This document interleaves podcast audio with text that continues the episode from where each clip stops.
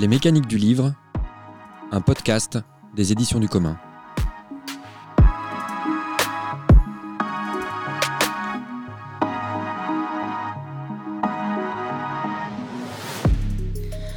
Bonjour et bienvenue à vous sur Les mécaniques du livre, le podcast des éditions du commun. Après une première saison consacrée aux coulisses du monde du livre, nous nous intéressons dans cette saison aux questions politiques qui le traversent. Nous, c'est les éditions du commun, une maison d'édition associative qui publie des textes de critique sociale et politique basés dans le quartier du Blône, à Rennes. Je suis Juliette Rousseau, autrice et journaliste, membre du comité éditorial des éditions. En compagnie de mes collègues éditeurs Benjamin Roux et Sylvain Bertrand, je vous accueille tout au long de cette saison. Aujourd'hui, on va parler de fond, de forme et du lien entre les deux. Ça vous paraît un peu obscur? Laissez-moi vous expliquer. On a l'habitude d'évaluer politiquement une maison d'édition sur la base de sa ligne éditoriale. Une maison d'édition dite de gauche publiera des textes de gauche, une maison d'édition de droite des textes de droite, ou alors euh, un mélange des deux. Mais est-ce que publier des textes de gauche, ça veut dire mieux payer les auteuristes, par exemple? Ou bien ne pas se constituer en entreprise et chercher d'autres formes pour sa structure? Est-ce que ça veut dire penser la question des droits d'auteurisme dans une perspective de mise en commun? Eh bien, pas forcément. Et surtout, le plus souvent, toutes ces questions ne font même pas débat. On se contente de voir une maison d'édition à travers son catalogue et on pense peu, voire pas, à son modèle économique et aux choix politiques qu'il recouvre. C'est de cela dont nous vous proposons de parler aujourd'hui, sans dogmatisme, sans moralisme et on l'espère avec euh, beaucoup d'humilité. Pour en parler avec moi, j'ai l'honneur d'accueillir aujourd'hui les trois éditrices du Passager clandestin. Josepha Mariotti, Pauline Fousse et Lucie Berson. Bonjour. Bonjour. Bonjour. Bonjour. Ainsi que mon collègue éditeur aux éditions du commun, Benjamin Roux. Bonjour Benjamin. Salut. Alors on va commencer avec une question, vous allez le voir, extrêmement simple et qui ouvre tout à fait le champ des possibles. Alors prenez le temps de répondre. Comme je viens de le dire, ça n'est pas évident, en fait, pour personne aujourd'hui de savoir ce qui détermine une édition engagée. Et d'ailleurs, ça ne fait même pas débat. De votre côté, j'aimerais bien savoir comment vous voyez les choses. Où est-ce que vous placez le curseur pour pouvoir dire, nous, on fait une édition, ou en tout cas, on essaie d'avoir une forme d'édition engagée Alors, est-ce que les éditrices du Passager clandestin veulent commencer par répondre à cette question? Je pense que d'une part, comme tu l'as dit au départ, euh, dans l'engagement, il y a la question effectivement de la ligne éditoriale et des textes euh, qu'on publie. Et euh, pour nous, ce qui a aussi été important effectivement dans l'engagement, c'était notre façon de travailler. Donc, par exemple, ben, de travailler de façon horizontale, de prendre des décisions en commun. après, on peut en parler plus en détail. de effectivement aussi notre structure euh, parce que nous, c'est une maison d'édition qu'on a, qu'on a reprise en 2018, donc d'abord euh, Pauline et moi. Et, euh, Lucie nous a rejoint là depuis le début de l'année et qui était une SARL et qu'on vient de décider de, transformer en scope. Donc en fait, c'est effectivement pour nous plein de choses qui participent de, l'engagement. C'est aussi les, personnes avec qui on travaille, voilà tous nos collaborateurs extérieurs. Euh, la façon dont on produit les livres. Par exemple, on fait beaucoup de livres autour de l'écologie, donc de se dire euh, essayer de travailler en circuit court, d'imprimer en France, voilà, des, choses comme ça. Et du coup, est-ce que vous pourriez nous dire comment ça s'est passé cette reprise de la maison d'édition? Euh, Oui, du coup, la maison d'édition, elle existait déjà depuis, depuis 2007. Elle avait été fondée par trois personnes. Et Josépha et moi, on s'est rencontrés pendant nos études et on a chacune, l'une après l'autre, fait un stage au sein de cette maison d'édition. Et dix ans, ben, dix ans se sont écoulés et euh, l'équipe de la maison a décidé de changer d'activité. Et chose assez euh, inédite dans, dans, le milieu de l'édition, ils voulaient euh, passer la main, enfin, que l'aventure ne s'arrête pas là. Et du coup, ils nous ont proposé une reprise, chose qu'on a acceptée dans la mesure où on s'est dit si on le fait, enfin si on ne dit pas oui maintenant, on, ne se lancera jamais. Et euh, du coup, tout a commencé euh, comme ça. Ok. Alors, on va revenir sur la question de la, structure, parce qu'évidemment, ça va être assez central dans notre discussion aujourd'hui. Mais avant ça, j'aimerais passer la parole à Benjamin pour que tu nous dises, toi, du point de vue des éditions du commun, qu'est-ce qui euh, permet de placer le curseur, en tout cas de savoir qu'on continue à faire ou qu'on va dans le sens d'une édition engagée? La, réponse, elle est, je pense qu'elle est aussi large qu'importante. c'est ne, jamais s'endormir sur des acquis et toujours remettre en question, questionner nos choix. Euh, on pourra jamais, comme euh, nos pratiques et engagements personnels, euh, être parfait. Donc, par contre, c'est comment on maintient toujours une vigilance et on essaye au fur et à mesure d'évoluer. Je vois la rémunération des autoristes. Ben, au bout de la troisième année, on a augmenté ce, pourcentage en se disant que c'était un objectif qu'on s'était fixé et on a réussi à l'atteindre. Et, c'est pas, et là, pas encore satisfaisant, mais c'est déjà une étape de franchie. et ne jamais se contenter de ce qu'on fait, en fait, je pense, assez largement. Ok, alors juste pour qu'on comprenne, parce que en fait, quand on n'est pas dans le monde de l'édition, c'est assez incompréhensible de, voir en quoi, euh, notamment, en fait, la forme, la structure euh, peut venir influencer des questions aussi, euh, aussi basiques et matérielles que les niveaux de rémunération. pourquoi est-ce que, par exemple, aux éditions du commun, vous avez décidé de lancer une association et pas une SARL, par exemple? Et comment est-ce que ça vient changer ces, éléments matériels en termes de rémunération et aussi de la façon dont on construit les relations de travail? Il y, a deux intérêts euh, à monter une association, il me semble. La première, euh, vertueuse, qui est de se dire qu'on ne démarre pas tout seul, parce que j'aurais pu euh, démarrer tout seul en EURL même, et me dire que les gens qui m'entourent ont aucun statut dans, ce fonctionnement et cette gouvernance, mais ce n'était pas du tout l'idée, bien entendu. Et l'autre intérêt très pragmatique de l'association, c'est de pouvoir démarrer avec zéro capital, zéro salariat, 100% de bénévolat, et, et, de voir venir et d'évoluer. quoi. Voilà. Mm. Et du coup, vous, au passager clandestin, qu'est-ce qui a motivé le fait de vouloir passer d'une SARL à une SCOP Pourquoi est-ce que vous avez euh, décidé d'opérer ce changement structurel? Euh, bah, Je pense qu'il y, avait pas mal de, ouais, y avait pas mal de raisons. Il y avait d'une part effectivement une raison, on va dire un peu euh, éthique, ou, de valeur où on se sentait en fait plus proche du, du, fonctionnement en fait de la SCOP. Euh, il y avait aussi euh, la question, pour nous dès, le départ, qui se posait d'avoir toutes euh, des positions égales. donc la SARL, par exemple, ben, en fait, tu, en fonction du nombre de parts que, que, tu possèdes, effectivement, ta voix est plus ou moins importante dans, dans, les prises de décision, alors que dans la SCOP, que tu possèdes une part ou 100 parts, c'est une personne, une voix. Donc ça, euh, c'était important pour nous, en fait, que voilà, tout le monde puisse prendre part euh, à la décision. Il y avait aussi euh, l'idée que, bah, au départ, quand on a repris la maison d'édition avec Pauline, on était deux, mais on s'est toujours dit qu'on voudrait être plus nombreux, plus nombreuses. et là, par exemple, en intégrant Lucie au début de l'année, là, maintenant, actuellement, elle est salariée mais avec le système de Scope, en fait, euh, elle va pouvoir euh, aussi devenir euh, associée au bout d'un an. Et, et donc, qu'elle soit là depuis effectivement un an ou cinq ans, l'idée, c'est que voilà, sa voix soit, soit aussi importante que, que celle de, de, Pauline ou la nôtre, ou la mienne. et on, avait, on a également, enfin ça, on s'en est rendu compte après en étudiant le statut de Scope, mais euh, c'est aussi euh, une société qui ne peut pas être revendue, en fait.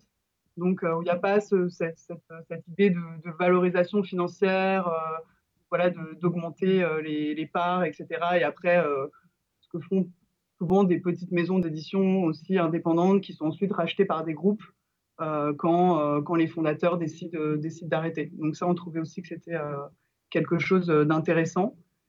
Euh, et, enfin, l'idée, euh, ça serait au fur et à mesure, mais ça, c'est encore, euh, on en est encore au tout début, c'est qu'on aimerait aussi permettre à d'autres gens de, rejoindre la SCOP. Par exemple, les gens avec qui on travaille très régulièrement, nos graphistes, nos, correcteurs, pourquoi pas, enfin, nos imprimeurs, des, auteurs. Enfin, ça, on n'en a pas encore parlé dans le détail, mais en tout cas, c'est quelque chose dont on a envie. Il me semble que la question de se monter en scope, c'est une question qui se pose aux éditions du commun. Est-ce que c'est pour des raisons euh, similaires ou? C'est parce qu'on aime bien ce que font le, le passager clandestin, donc on fait pareil. Euh, non, c'est euh, et en plus nous on est en, l'idée c'est de le chantier qu'on commence à entreprendre, c'est de passer en coopérative, mais pas tout à fait le statut SCOP, mais le statut SIC, société coopérative d'intérêt collectif. Euh, si je fais deux minutes de vulgarisation, là où la SCOP, euh, c'est une société ouvrière et donc l'outil de travail appartient euh, majoritairement, en tout cas, aux salariés. En SIC, le, service ou l'objet de, la, structure appartient à toutes les personnes qui ont un intérêt à voir ce projet exister. Donc, ce qui fait que c'est un peu plus large que la SCOP.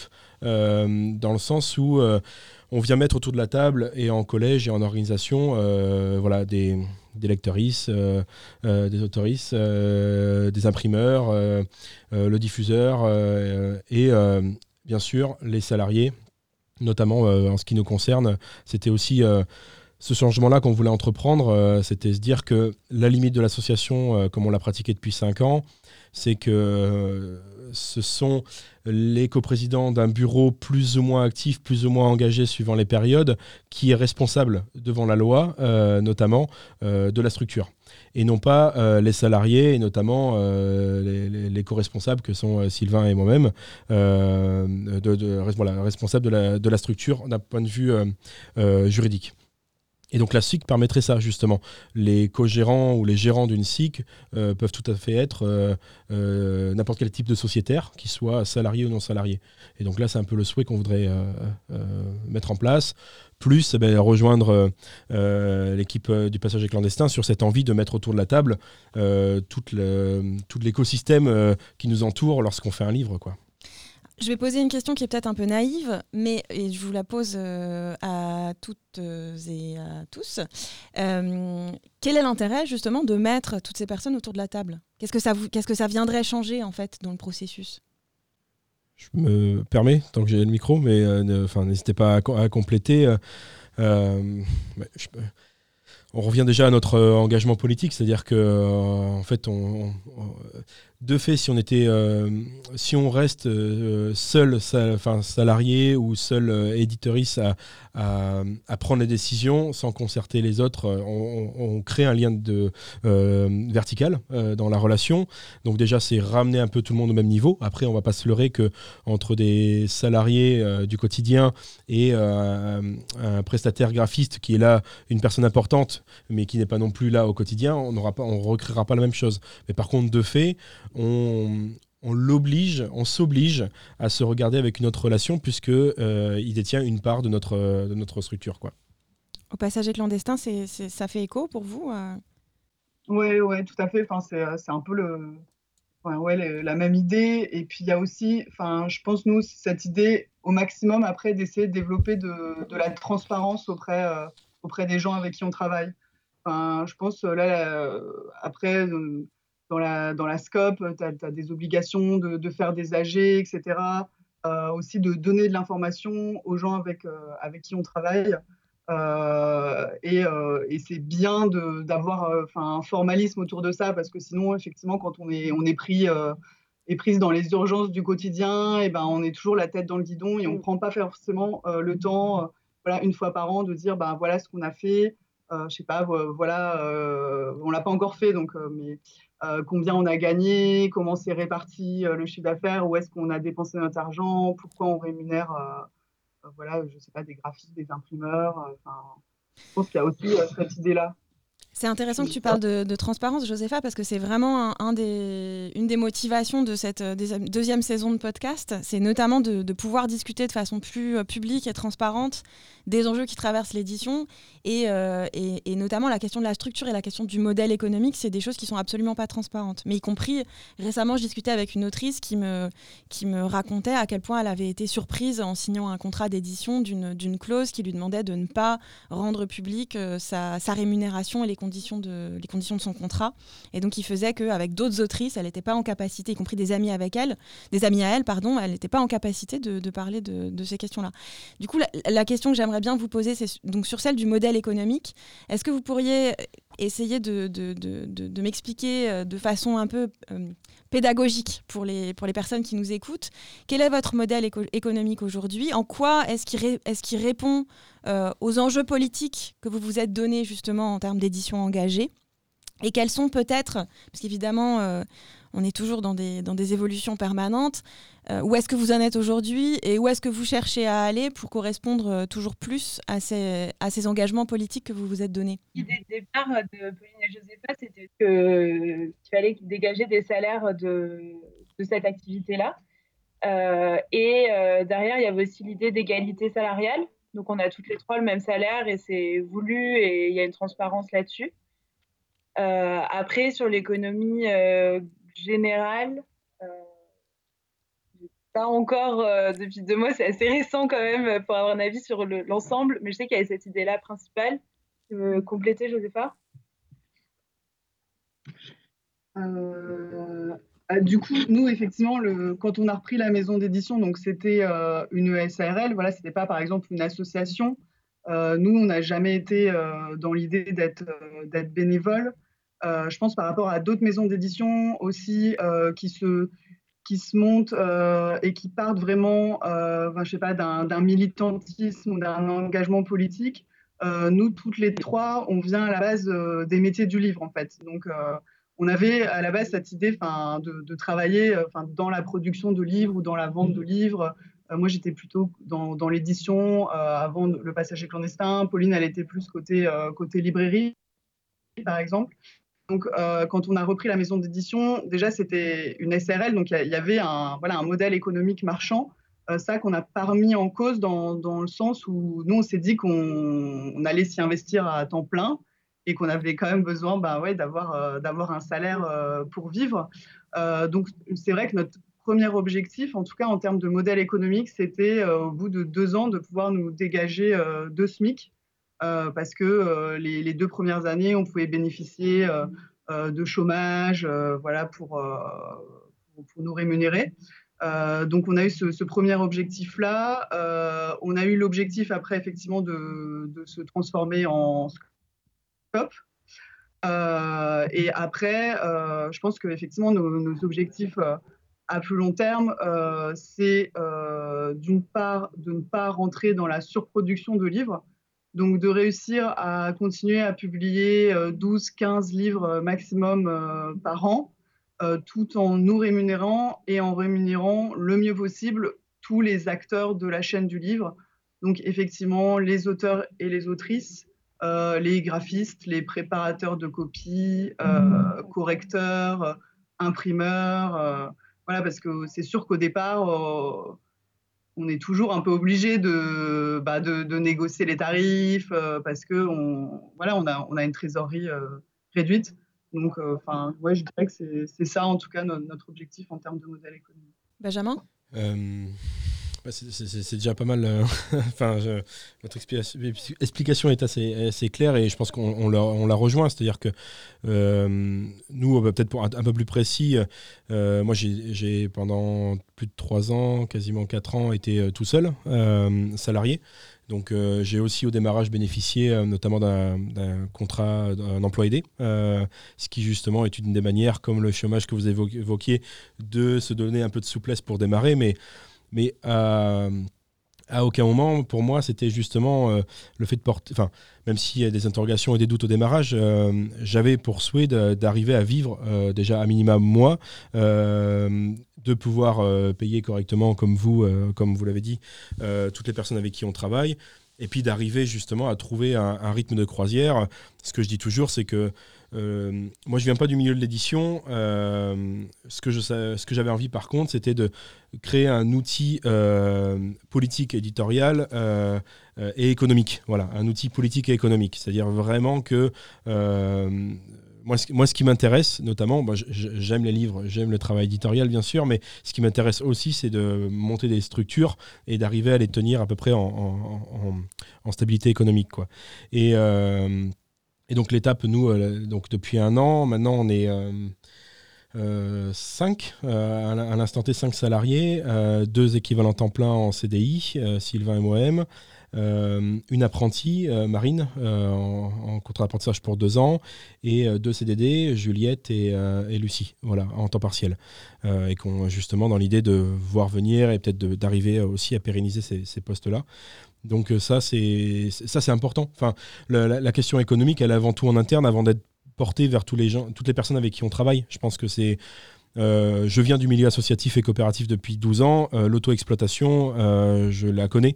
bon, allez, on se paye que le SMIC. Bon, allez, en plus, on fait 80% au démarrage. Puis on verra. Et puis, bon, bien sûr, c'est ça, c'est marqué sur le contrat, mais on en fait le double dans la réalité. Et puis, et puis ça s'installe, puis ça reste. On prend pas soin de poser des congés. quand on est en arrêt de travail, c'est compliqué, etc. etc.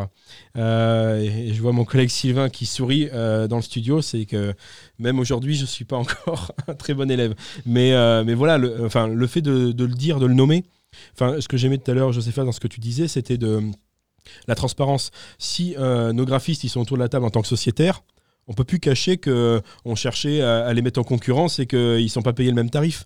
Enfin, et donc euh, l'engagement à cet endroit-là, il oblige à, justement euh, jouer franc jeu et être réglo avec tout le monde. Et ça, c'est aussi une. je trouve que le statut juridique, il vient nous obliger à. Et c'est une des choses qui nous évite de s'endormir, quoi. Et ce que me rappelait aussi Sylvain, c'est que en fait, on, tu l'évoquais Juliette avec tes invités dans l'épisode précédent, c'est que la question se pose même sur les, bien sûr sur les questions de féminisme, c'est que euh, ce qui nous, paraît invivable, nous, euh, aux éditions du commun, et je pense que vous le partagez, c'est de, d'éditer des bouquins qui soient à l'opposé de ce qu'on s'appliquerait en interne et avec les gens avec qui on travaille. Et bien sûr que c'est pas parfait, que les bouquins ils, tendent toujours le plus possible vers un idéal, donc euh, on, est, sûrement souvent en décalage, mais on, on peut pas ne. Enfin, moi, je n'arriverais pas à me lever le matin et à être motivé si j'étais euh, euh, avec une trop forte dissonance cognitive à cet endroit-là, quoi. Merci. Alors, je vous propose une petite pause musicale avec le groupe René Songo et le titre Rise Up.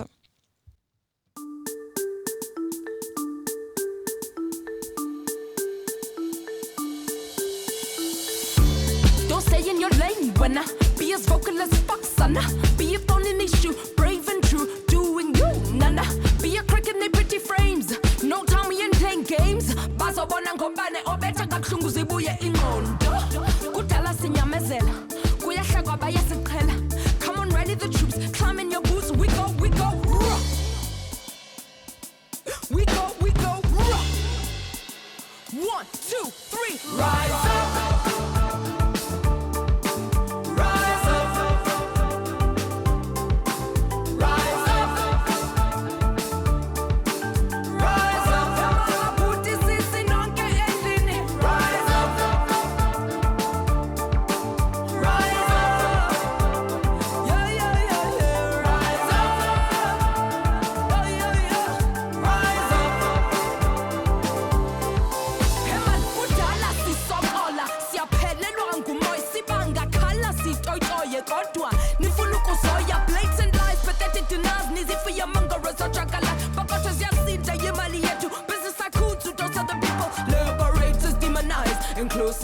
criticized them. Dividing to conquer, so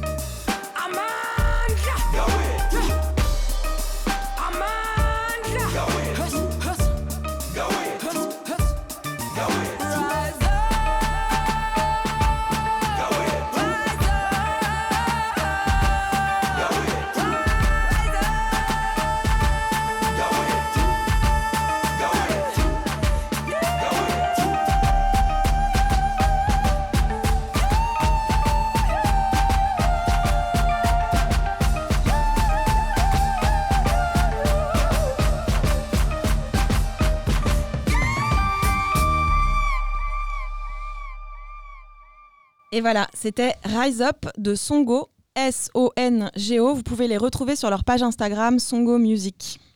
Alors on repart sur euh, nos questions ardues de modèle économique et je voulais rentrer encore plus loin dans cette question ardue en vous demandant de nous raconter un petit peu qu'est-ce qui d'où viennent les thunes Alors, je ne sais pas euh, d'entre vous, laquelle veut, commencer euh, pour nous dire un petit peu. Je ne sais pas si Benjamin est en général hyper à l'aise pour parler de ce sujet, donc peut-être tu veux commencer à nous dire euh, aux, éditions du aux éditions du commun d'où vient la thune qui permet de payer donc au mieux toutes les personnes qui interviennent sur la production d'un livre détournement de fonds, blanchiment. Euh, on dirait le début de l'émission Capital sur M6.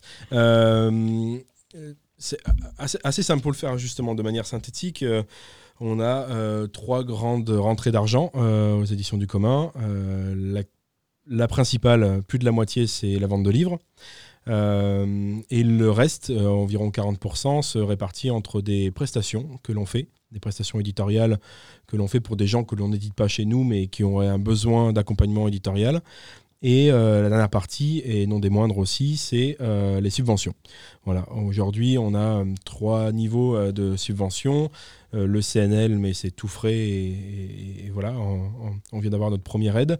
et deux aides plus conséquentes et plus régulières, qui sont la, région Bretagne et Rennes Métropole, qui ont, donc on a la chance d'être dans, une, dans un territoire quand même qui soutient bien, pour comparer avec des, des collègues dans d'autres territoires, qui soutient bien le programme éditorial et qui sont des aides euh, au regard d'une année éditoriale que l'on présente et non pas euh, à la demande de projet euh, one shot que, l'on dépose et, dont on ne sait pas si on va l'obtenir. Il y a vraiment une sorte de constance dans le soutien et qui est assez rassurant.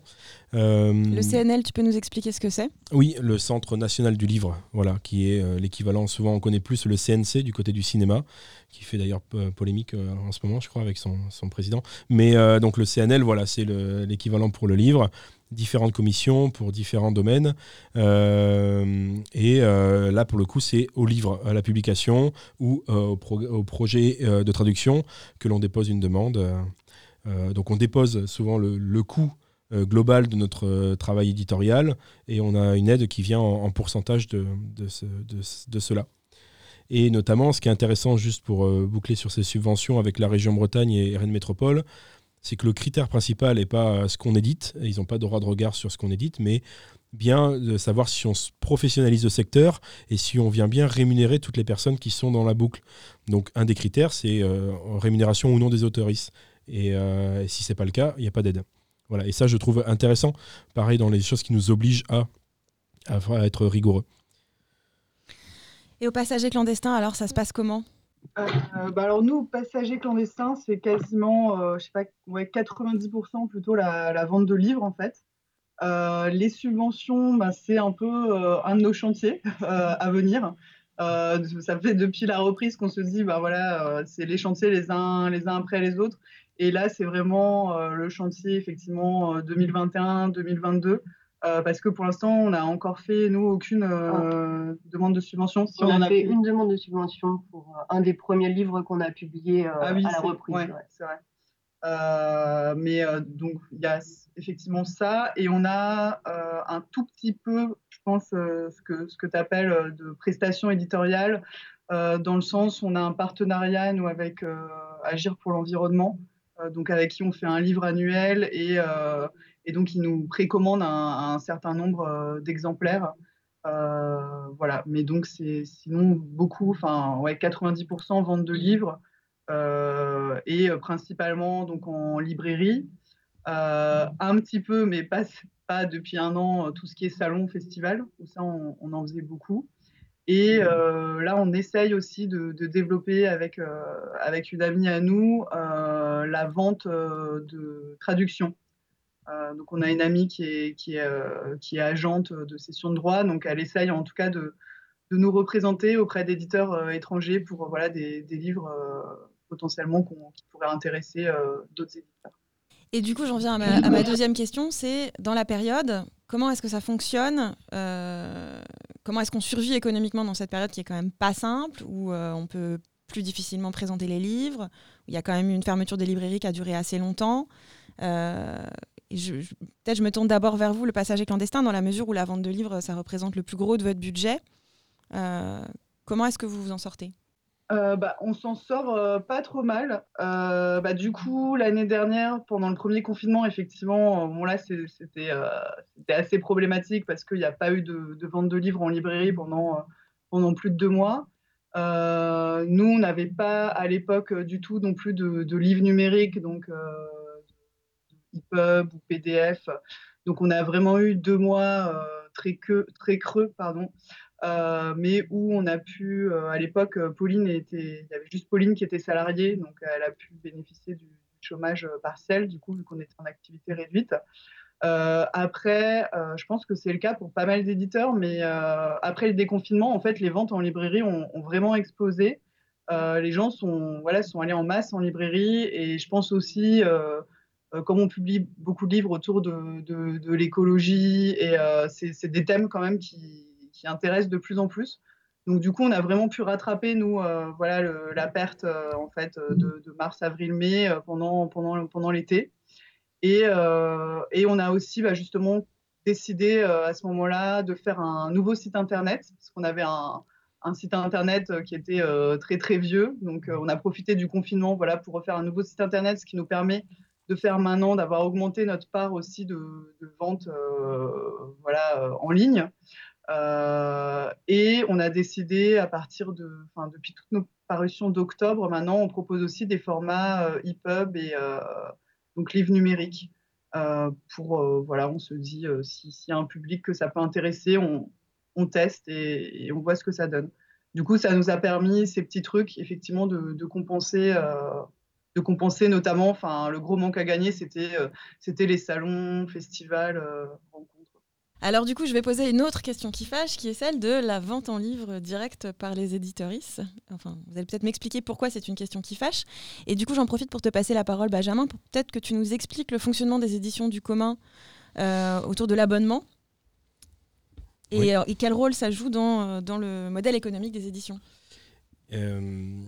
Alors sur la question qui fâche, ben, la question qui fâche, c'est que il y a un enjeu justement à, faire vivre un, circuit. Et donc forcément, si euh, l'éditeur ou l'éditrice euh, vend directement par lui-même, ben, c'est le reste de la chaîne. J'aime pas ce terme la chaîne, mais en tout cas, on, voit bien le, côté assez droit et descendant du diffuseur, distributeur, libraire, etc., qui, ne bénéficie pas de cette vente-là. Et donc, on avait déjà évoqué ça en tout premier épisode sur Amazon avec euh, Rachel de Hobo. Euh, la question, elle est, dans, sa complexité, c'est-à-dire qu'il faut un équilibre. C'est-à-dire que si euh, les, les, maisons d'édition n'arrivent plus à, à, vivre, elles éditeront plus de livres. Donc, il y a un enjeu à ce qu'elles tiennent aussi. Et donc, un, équilibre, je trouve, se stabilise assez bien dans des maisons d'édition assez équivalentes aux nôtres, entre la vente directe euh, et euh, la vente en librairie. Euh, mes chiffres datent, parce que je ne les ai pas actualisés sur 2020, mais on se rendait compte, en tout cas, qu'en termes de chiffre d'affaires, on vendait autant en, chiffre d'affaires, autant en librairie qu'en vente directe qu'en abonnement. Mais par contre, euh, pour l'équivalent de chiffre d'affaires en librairie, on vendait beaucoup plus de livres en librairie, de fait, puisqu'il y a des intermédiaires qui prennent euh, un pourcentage. Et donc, ce qui fait que euh, la librairie nous permet de toucher des gens qu'on n'aurait jamais touchés, et les gens qui viennent à nous par Internet, eh ben, c'est notre communauté. Donc, voilà, c'est pas, c'est moins, c'est pas les mêmes publics. Et sur les abonnements, Aujourd'hui, notre campagne d'abonnement 2021 est clôturée. On est à 425 abonnés. Euh, ce qui fait que ce sont 425 personnes qui ont acheté euh, chacun de nos 7 livres à paraître cette année. Euh, donc c'est comme une AMAP ou un panier paysan, c'est-à-dire que on est le producteur, donc on est rassuré parce que toutes nos carottes sont vendues pour l'année. on voit venir, on a la trésorerie qui tombe tous les mois, et les personnes, ben, euh, c'est là où je le différencie moi souvent du crowdfunding, on l'avait déjà évoqué aussi avec Rachel, euh, qui euh, souvent est un peu mal vu par le reste de la chaîne parce que le crowdfunding, ça vend aux premières personnes intéressées par le sujet du livre. nous, l'abonnement, on, a vendu 7 livres à des personnes qui n'auraient jamais acheté les 7. Donc on vend forcément à des gens qui n'auraient pas acheté autrement l'intégralité de nos livres. Donc c'est là où en tout cas nous, c'est comme ça qu'on l'explique, peut-être que c'est aussi une manière de se justifier, mais voilà, en tout cas nous on le, vit comme ça et aujourd'hui, ben, 400 120 abonnés euh, sur une moyenne de 100 euros l'abonnement. Euh, il y, a trois offres d'abonnement, moins chères et plus d'affaires, mais on est à 42 000 euros de vente directe. c'est un quart de notre chiffre d'affaires. Voilà. Donc ça, c'est important. voilà. Je vois, je vois les regards des, des collègues au passagers clandestins, mais voilà, c'est aujourd'hui, c'est une part importante qui nous permet de franchir un cap en, autonomie, en, prévisionnel, de trésorerie, etc. Et du coup, ça implique aussi une relation de confiance avec les abonnés. Tu achètes cette livre pour l'année, pour, pour tu as plutôt intérêt à faire confiance à la ligne éditoriale. quoi. Et, ça se ressent notamment parce que c'est quand même un budget et cette livre, c'est conséquent, surtout chez une même maison d'édition. Donc, on a aussi un taux de non-réabonnement d'année en année qui est important. C'est-à-dire que sur les 220 abonnés de l'année dernière, on n'a que 80 personnes, 90 personnes qui se sont réabonnées, moins de 50%. Donc, on voit que c'est pas, c'est pas comme une revue où on peut rester abonné 5, 10 ans. Euh, voilà, donc il y a, y a une exigence. Bien sûr, on a attendu au tournant à chaque bouquin qui arrive et on a considérablement aussi augmenté un, SAV de livres qui n'arrivent pas dans les boîtes aux lettres, de livres qui se perdent dans les centres de tri, euh, de gens qui n'avaient pas compris que c'était pas 7 livres par mois, mais bien 7 livres par an. Euh, 7 livres par mois à 100 euros, euh, même France, de France Loisirs ne le fait pas. Euh, donc voilà, donc, donc ça, nous, ça nous a rapprochés fortement de notre communauté, mais aussi pour pour le bien comme pour le moins bien, qui est de bah, d'être très présent, c'est-à-dire de rassurer les gens, d'avoir tout ce suivi euh, de personnes qui sont dans l'attente maintenant d'une offre euh, qu'ils ont, qu'ils ont euh, achetée. Quoi. Juste au passager clandestin, ça marche comment les, ventes directes? Est-ce que ça, ça représente une grosse part de, vos ventes? Pour être totalement transparente, les ventes qu'on fait sur le site internet, c'est 10% des, des ventes en librairie. Du coup, ça reste assez minime. Et nous, on ne considère pas du tout euh, ces ventes comme une concurrence aux ventes en librairie, mais plutôt comme euh, une offre complémentaire. Les gens qui commandent euh, ces livres directement, c'est surtout suite à l'envoi de notre lettre d'information mensuelle. Du coup, on considère ça vraiment comme du soutien, un peu, je pense, comme, comme les abonnés aux éditions du, aux éditions du commun. Je voudrais revenir sur quelque chose que vous avez dit, je sais que c'est partagé aux éditions du commun. C'est vous avez expliqué tout à l'heure que vous étiez dans une logique où vous ne cherchiez pas à publier toujours plus de livres, mais plutôt à tenir un rythme, euh, à tenir un rythme en fait euh, sur, sur la durée. Et j'aimerais, si possible, que vous nous expliquiez pourquoi ce choix, qui, qui n'est pas un choix euh, majoritaire en fait dans, dans l'édition.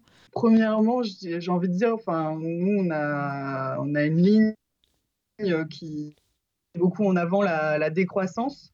Euh, donc du coup, déjà, on n'a pas envie de se placer dans une logique de, croissance aussi par rapport à la, production de livres. Après, plus largement, euh, en France, euh, on trouve que c'est vraiment problématique la production de, livres en général. je, je retiens jamais les chiffres, mais je crois que c'est la rentrée littéraire, je sais plus, c'est 60 000 livres, enfin voilà, qui sortent tous les ans. Euh, et donc, euh, dès qu'il y a une thématique qui marche, euh, enfin, dans, les grosses maisons, on va avoir voilà, tout le monde qui va se jeter sur cette thématique, sortir un livre sur le sujet. Et donc, ben, après, ça pose problème au niveau des libraires qui vont se retrouver avec plus de livres en fait à, mettre en rayon. Donc, c'est le truc d'une nouveauté qui en chasse une autre. Et aujourd'hui, c'est vrai qu'il faut savoir que voilà, quand on, publie un livre euh, en librairie, enfin, si euh, il fonctionne pas, il trouve pas sa place au bout de, trois mois, en fait, euh, bah, il va direct, enfin, repartir au fond d'une étagère, voire repartir chez l'éditeur. Et donc, et donc les, voilà, les libraires se trouvent noyés sous, des cartons de livres. Pauline, elle a été libraire voilà, pendant, plusieurs années, elle connaît bien la problématique. Euh, et, donc nous, voilà, on n'a pas non plus envie de, participer à cette surproduction euh, euh, générale. Après, on n'a pas non plus envie de devenir, je pense, une, maison d'édition énorme avec 50 salariés. donc, bah, 3 ou peut-être, j'en sais rien, 4, 5, on n'a pas réfléchi à, des chiffres, à combien on voulait être à terme. Mais donc, donc forcément, si on ne veut pas être trop nombreux, pour bien faire les livres, il ben, faut qu'on n'en fasse pas beaucoup. Euh, et, donc nous, l'idée, c'est vraiment d'essayer de rester sur un même nombre de titres, mais euh, évidemment de réussir à mieux porter et donc mieux vendre euh, chaque livre. Voilà, pour au-delà de la question économique, c'est aussi de toucher le public le, plus large possible. Donc il faut savoir que oui, derrière, il y a tout un travail de promotion, de commercialisation, de, presse à faire, etc. ça, c'est un travail qu'on peut, qu'on peut développer à l'infini. Il n'y a pas vraiment de limite. On peut passer nos journées entières à essayer de, je sais pas, de, de contacter des, journalistes, de, mettre en avant les, livres auprès des libraires, d'organiser des rencontres dans les périodes où c'est possible, de travailler le texte avec les auteurs. Donc, donc ça, nous, on a, ouais, on a envie de le faire, je pense, au maximum sur chaque titre et donc de ne pas multiplier les, ouais, le nombre de livres. Aux éditions du commun, c'est des logiques un peu similaires ou? Oui, pour, l'instant, on s'est stabilisé entre 7 et 9 euh, livres euh, euh, par an. on, a, on a raisonné en termes de un livre par mois et aussi parce qu'aujourd'hui, c'est ce qu'on on arrive à, apporter. on se rend compte que déjà, on est tout le temps en train de courir et je pense que ça, c'est assez commun et partagé. Mais voilà, on a, je pense qu'il y a un équilibre à trouver. il est entre notre chiffre et, celui que vous disiez au passager clandestin. Voilà, c'est aussi ce qui humainement ne fait pas nous fait pas passer à autre chose dès que le livre est parti à l'impression et on l'oublie. Euh, pendant lorsque j'étais tout seul, euh, clairement, une fois que le livre était euh, placé en librairie, je, partais sur le suivant et je ne portais plus le livre, ce qui, ce qui est faire que la moitié du boulot mine de rien, puisque après, en temps normal, on fait des rencontres, on, en parle, on trouve des manières de, de restimuler en, en, mettant en avant des extraits, etc. Donc, il y a, voilà, et ça, euh, c'est en étant plusieurs déjà idéalement qu'on arrive à bien faire ça et en n'en sortant pas trop de livres. Et, euh, et j'avais une petite question à vous poser aussi, euh, les filles, parce que j'avais, enfin, dans les chose qui nous différencie, il y a le fait que vous reprenez une activité euh, qui existait, donc vous reprenez aussi un fonds. Euh, euh, comment vous vivez ce fonds-là Est-ce que c'est quelque chose, c'est un héritage qui pèse, un héritage qui permet justement au contraire d'avoir une base qui continue de tourner? Est-ce que c'est dans, lequel vous piochez pour en faire des nouvelles choses? Enfin voilà, moi je suis assez curieux puisque je, ne connais pas ce, ce côté-là. Oui, c'est un héritage qui, enfin pour être qui, euh, qui a pesé, dans la mesure où euh, là, on a transféré 14 euh, 000 livres dans la pièce derrière. C'est essentiellement du fond et des publications qui avaient été produites par, par l'ancienne équipe. on a vraiment pris du temps, en fait, pour couper le cordon et pour publier des ouvrages qui étaient vraiment ben, qu'on avait imaginé entièrement, nous toutes les deux au départ, euh, et pour euh, se distinguer aussi du travail euh, et de la ligne éditoriale, enfin, plutôt du travail de l'ancienne équipe et de la manière de travailler, la ligne éditoriale, elle n'a pas forcément bougé. Il y a juste des thématiques qui ont été plus, plus mises en avant, notamment le féminisme, qui est une thématique qui nous tient, qui nous tient toutes les trois à cœur et qu'on a envie de porter et qui était qui avait été peu, peu traité en fait par, par le passager clandestin euh, ancienne version. Euh, Après, euh, ouais, je pense qu'on peut dire un, un mot, par exemple, enfin, il y a une collection qui s'appelle Les précurseurs de la décroissance, qui avait été initiée effectivement par, par l'ancienne équipe et enfin, qui est vraiment une, une collection enfin, que nous, on, on, trouvait hyper intéressante. parce que le principe, c'est effectivement c'est des, des, petites biographies avec des, des, extraits d'œuvres euh, voilà, de penseurs, euh, penseuses euh, de, la décroissance ou qui ont contribué à forger ce qu'est la décroissance aujourd'hui, parce qu'on peut avoir des, auteurs qui sont très anciens. On en a un sur Épicure, donc qui ne se disait pas décroissant, bien évidemment. Et ça, par exemple, cette collection, on l'a trouvée hyper intéressante sur, sur, le fond, sur le principe, mais on ne se reconnaissait pas du tout dans la charte graphique. on trouvait aussi qu'il y avait des textes qui étaient qui était difficilement abordable euh, par un public euh, un peu euh, néophyte. Et donc, l'idée, effectivement, ça a été de se servir de cet héritage, mais en fait, de, le transformer et de se l'approprier. du coup, on a retravaillé la, charte éditoriale pour ajouter des, des, encadrés, des repères biographiques pour que voilà, le livre soit plus pédagogique et pouvoir toucher un public plus large. On a aussi refondu, rechangé le, le format, la maquette de couverture. Enfin, voilà, on a fait effectivement tout un, tout un travail pour euh, se, réapproprier euh, ces livres. Et on a, ah oui, et on a changé le, le, nom aussi de la collection parce que effectivement c'était précurseur de la décroissance et donc on l'a appelé euh, précurseur, précurseuse de la décroissance avec un petit point médian, point médian écriture inclusive. Et, et ça, on a aussi décidé d'essayer d'y publier plus de femmes parce qu'effectivement quand on, on a repris la maison d'édition, on a fait un, peu un bilan et on a vu que dans cette collection, je ne sais pas, sur 20 titres, il y en avait un qui était consacré à une femme, Simone Veil. ouais, Simone Veil. et donc, depuis, voilà, on, a, on en a fait un sur, sur Françoise Daubonne. et puis, on cherche à la fois à effectivement mettre en avant plus de précurseuses de la décroissance, mais aussi, là, on en fait un sur, sur Rousseau qui sort en mars, mais avec une autrice pour, voilà, pour écrire le livre, parce que c'est pas toujours euh, facile de retrouver, enfin de trouver euh, des précurseurs euh, femmes, parce qu'effectivement, bah, elles étaient invisibilisées, et donc il n'y a pas forcément d'écrit, mais c'est aussi l'idée de se dire, si on fait pas un livre sur une thématique féministe, essayer aussi de, bah, de, que ça soit une autrice féministe, enfin une autrice femme, pardon, une autrice. Oui, la question de avec qui on travaille, et notamment, fait partie des, grandes questions qui euh, devraient nous traverser. Malheureusement, on va devoir s'arrêter là. Merci à vous.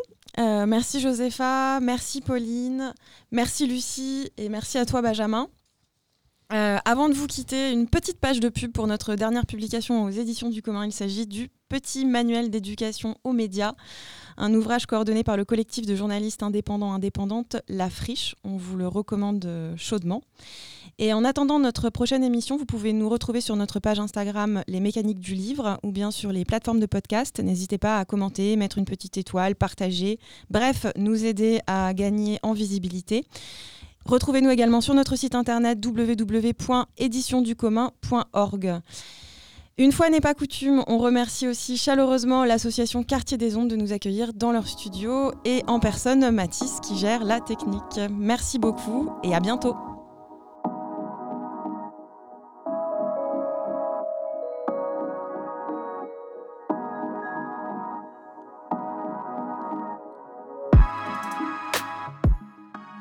Les mécaniques du livre, un podcast des éditions du commun.